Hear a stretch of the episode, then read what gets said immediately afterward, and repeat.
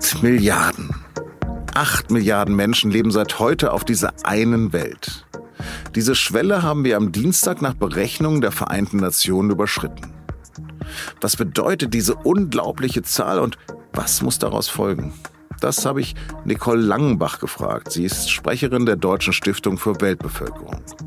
Sie hören auf den Punkt den Nachrichtenpodcast der Süddeutschen Zeitung. Am Mikro ist Lars Langenau und Happy Birthday an alle, die heute Geburtstag haben.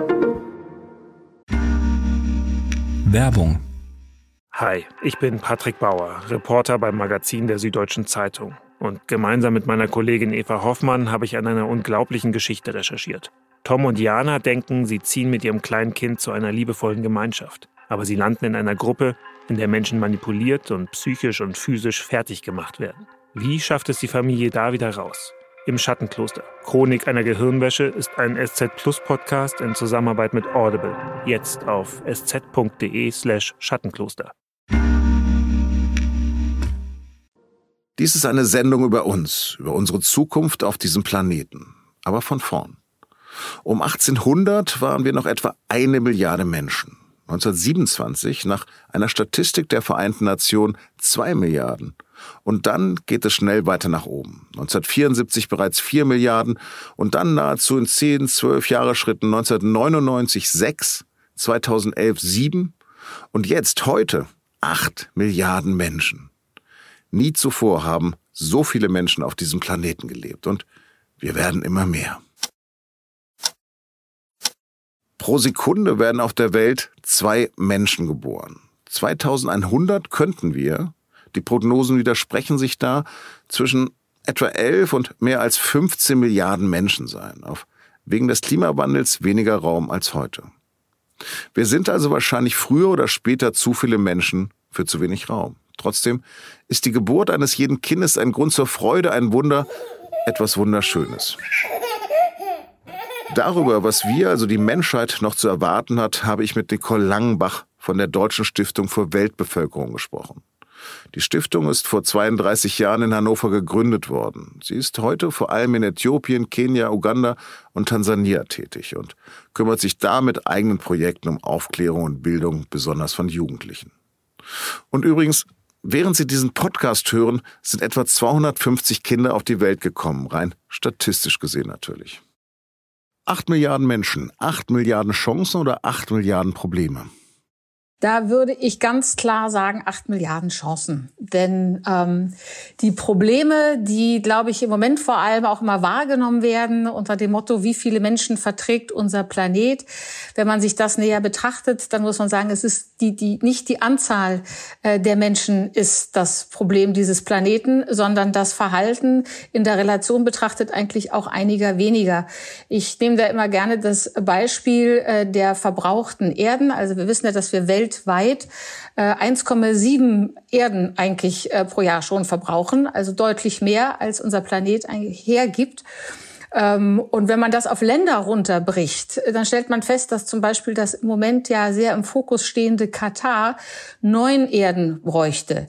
Die USA fünf, wir in Deutschland immerhin drei mit unserem Verbrauch, unserem Konsum.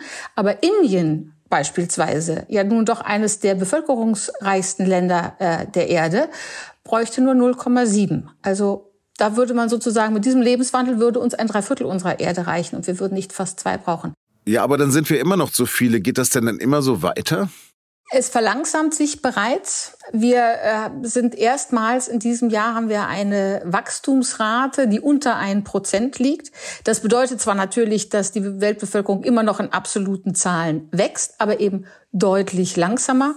Man geht davon aus, dass wir wahrscheinlich in den 2060er Jahren bei den aktuellen Prognosen äh, die 10 Milliarden erreicht haben werden und in den 2080ern mit 10,4 Milliarden schätzungsweise den Höhepunkt erreicht haben werden. Und dass dann tatsächlich zum Ende dieses Jahrhunderts ähm, die Bevölkerungszahlen auch in absoluten Zahlen zurückgehen werden. Und woran liegt das, dass das dann zurückgehen könnte? Das ist natürlich schon eine Entwicklung, ähm, die wir ja jetzt schon äh, äh, vor allem im globalen Norden haben, wo ja ähm, die, die Geburtenraten äh, teilweise oder die Geburtenziffern teilweise ja sogar zu niedrig sind, wenn man unsere demografische Entwicklung betrachtet und wir uns schon mit dem Thema Überalterung äh, auseinandersetzen müssen, geht man natürlich davon aus, dass schon auch Fortschritt, Aufklärung und ähnliches auch in den Gebieten, da sprechen wir ja vor allem über äh, Subsahara-Afrika und Teile Asiens, wo eben die Bevölkerung noch so extrem wächst, dass man auch dort äh, entsprechend Fortschritte machen wird. Und auch dort sind ja schon langsam, gehen ja die Geburtenziffern zurück. Alles immer noch sehr relativ. Aber ich sage mal, Afrika ist jetzt bei 4,3 Kindern pro Frau und in den 70er Jahren waren es noch ähm, sechs Kinder pro Frau und mehr teilweise. Macht denn das Wachstum der Menschheit nicht jeden Fortschritt kaputt hinsichtlich Hunger, Gesundheit, Klimaproblematik? Ich würde fast eher sagen, dass da umgekehrt ähm, ein Schuh draus wird. Also anfangs war natürlich der medizinische ähm, Fortschritt und so weiter war schon äh, sozusagen der der der Impulsgeber, dass ähm, die die Bevölkerungszahlen ähm, erstmal gestiegen sind. Ähm, natürlich auch Erfindung des Penicillins, äh, Hygiene, Gesundheit, all das hat ja Anfang des letzten Jahrhunderts eine große Rolle gespielt führt dann aber irgendwann auch dazu, dass ähm, wenn die Menschen merken, wenn die Säuglingssterblichkeit zurückgeht, wenn die Versorgung äh, funktioniert, wenn soziale Sicherungssysteme greifen und so weiter, dann bekommt man interessant automatisch weniger Kinder, weil man sie auch nicht mehr als Altersversicherung braucht, weil man grob gesagt auch nicht mehr befürchten muss, dass mir sowieso ein Teil der Kinder wegstirbt und so weiter. Und dann geht sozusagen mit dieser Entwicklung ähm, gehen die Geburtenraten wieder zurück. Und was wir jetzt eigentlich brauchen, ist sozusagen den Fortschritt, ähm, um zu nutzen, auch in den Gebieten, wo er eben noch nicht so angekommen ist. Und da sind wir wieder bei Afrika oder zumindest weiten Teilen, um dort eben mit medizinischer Versorgung, mit Aufklärung und so weiter dafür zu sorgen, dass auch dort die Geburtenziffern weiter sinken. Also Wohlstand könnte die Geburtenrate senken? Der Wohlstand würde ich jetzt sagen, ja, am Ende natürlich ähm, schon auch das. Ein gewisser Wohlstand, ja. Also das ist sozusagen, dass man weiß, dass, dass der Wohlstand geht ja in der Regel auch einher mit Bildung. Bildung geht einher äh, mit Aufklärung, auch mit sexueller Aufklärung. Und dann eben auch, dass zum Beispiel, da sind wir bei dem Thema der, der Frauen, ähm, äh, die ja da eine ganz entscheidende Rolle spielen. Denn wenn eine Frau in die Lage versetzt wird, selbst zu entscheiden, wie viele Kinder sie bekommen kann, und wenn sie, in der Regel, wenn sie eine Sekundarbildung genossen hat, eine gute Ausbildung, dann weiß man, dass sie in aller Regel zwei bis drei Kinder sich wünscht und nicht vier bis fünf und mehr, wie das dann eben ähm, in Teilen Afrikas auch immer noch der Fall ist. Sie haben schon ein paar Gründe genannt, aber warum wächst die Bevölkerung noch immer so stark? Also sie wächst eben vor allem und stark in den Gebieten der Welt, wo es genau an dem mangelt, was ich gerade eben ähm, beschrieben habe. Also das kann man schon ziemlich klar festmachen an einem ähm, großen Defizit an, an Bildung, aber auch an medizinischer Versorgung. Ähm, und wenn man da sozusagen ansetzt, also das große Thema der Familienplanung und der Möglichkeit ist doch einer der ganz entscheidenden Hebel, um das ähm, einzudämmen. Und wo wächst die Bevölkerung besonders stark? Besonders stark wächst im Moment, also das ganz klar in, in Subsahara-Afrika. Das sind die, da liegen die Geburtenraten im Schnitt bei 4,3 Kindern pro Frau. Teilweise, das ist natürlich regional sehr unterschiedlich, das ist jetzt der afrikanische Schnitt. Es gibt auch Regionen, da liegen sie immer noch bei fünf oder sechs Kindern pro Frau. Wenn ich mir diese Grafiken angucke, dann fällt mir vor allen Dingen Asien auf. Asien ist allerdings ja Südostasien ist da auch immer noch ein, ein, ein Thema, wobei da ja auch in vielen Bereichen, also China zum Beispiel, gehen ja dann doch auch schon ähm, die Geburtenraten zurück. Man darf auch immer nicht unterschätzen, wenn die Geburtenraten erstmal gesenkt werden, die Auswirkungen, ähm, bis die sich äh, zeitigen, das dauert ja immer eine Generation mindestens. Also man geht von 30 Jahren, sind eine Generation aus, bis dann tatsächlich, ähm, dann nennt das die demografische Trend Trägheit, äh, bis dann die Prozesse sich tatsächlich auswirken und in absoluten Zahlen zu spüren sind. Vielleicht zu politisch diese Frage, aber war es denn richtig, dass China seine Ein-Kind-Politik aufgegeben hat? Also zum einen gibt es ja gute Gründe, dass äh, China sie aufgegeben hat, weil sie eben feststellen, dass sie damit eben auch jetzt in eine Bevölkerungsstruktur äh, kommen, äh, die der Demografie alles andere als gut tut.